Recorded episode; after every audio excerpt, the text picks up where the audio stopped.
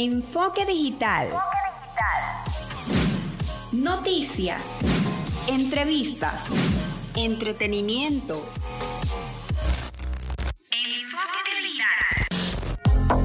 Este micro es una producción nacional independiente certificado número 8607 de Francisco Párraga. Están en sintonía de zona 41, 94.9 FM. Soy Andy Zambrano. Feliz sábado. Comenzamos.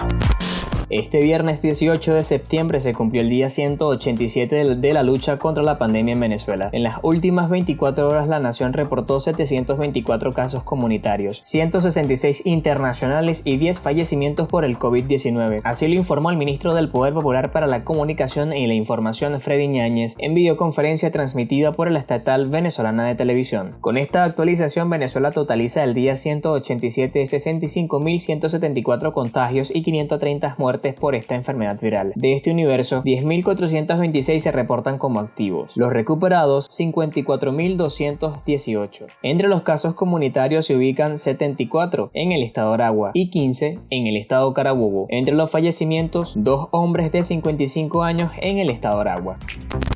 El director del Comité de Usuarios del Transporte Público, Luis Alberto Salazar, aseguró que trabajan con la Superintendencia de Bancos y otras instituciones financieras. Hemos solicitado a la Sudeban a través del biopago del Banco de Venezuela la implementación del punto de venta virtual para todo el país, aseguró. Sin embargo, indicó que la cuarentena ha retrasado el proceso de implementación y la toma de la decisión por parte de este ente supervisor. Refirió que se trata del mismo sistema que se utiliza en el cobro de las estaciones de gasolina. Indicó que necesitarán más de 25.000 puntos básicos, pero especialmente a través de una aplicación del Banco de Venezuela, que va directamente al teléfono inteligente y convierte el teléfono del chofer en un punto de venta y el colector puede hacer el cobro directamente. Presuntas fuentes cercanas al asunto señalaron a banca y negocios que empresas privadas de transporte ya cuentan con punto de ventas inalámbricos en sus instalaciones para evitar el uso del efectivo.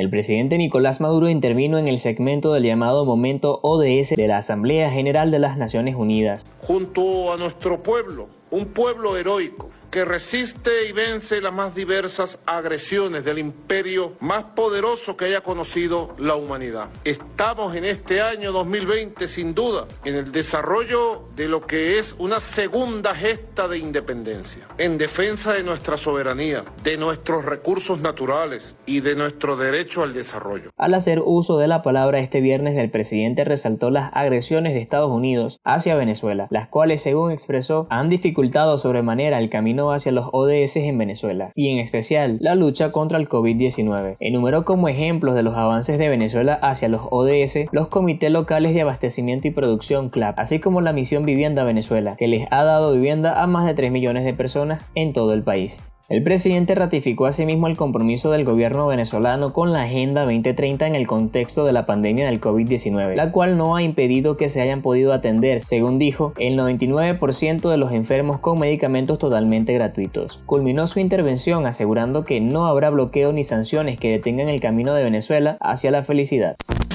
Hasta aquí el enfoque digital del día de hoy. Síguenos en las redes sociales. Arroba Radio Zona 94.9 FM. Arroba mi enfoque digital. Mi cuenta personal arroba Andy Jesús. Feliz fin de semana. Hasta la próxima.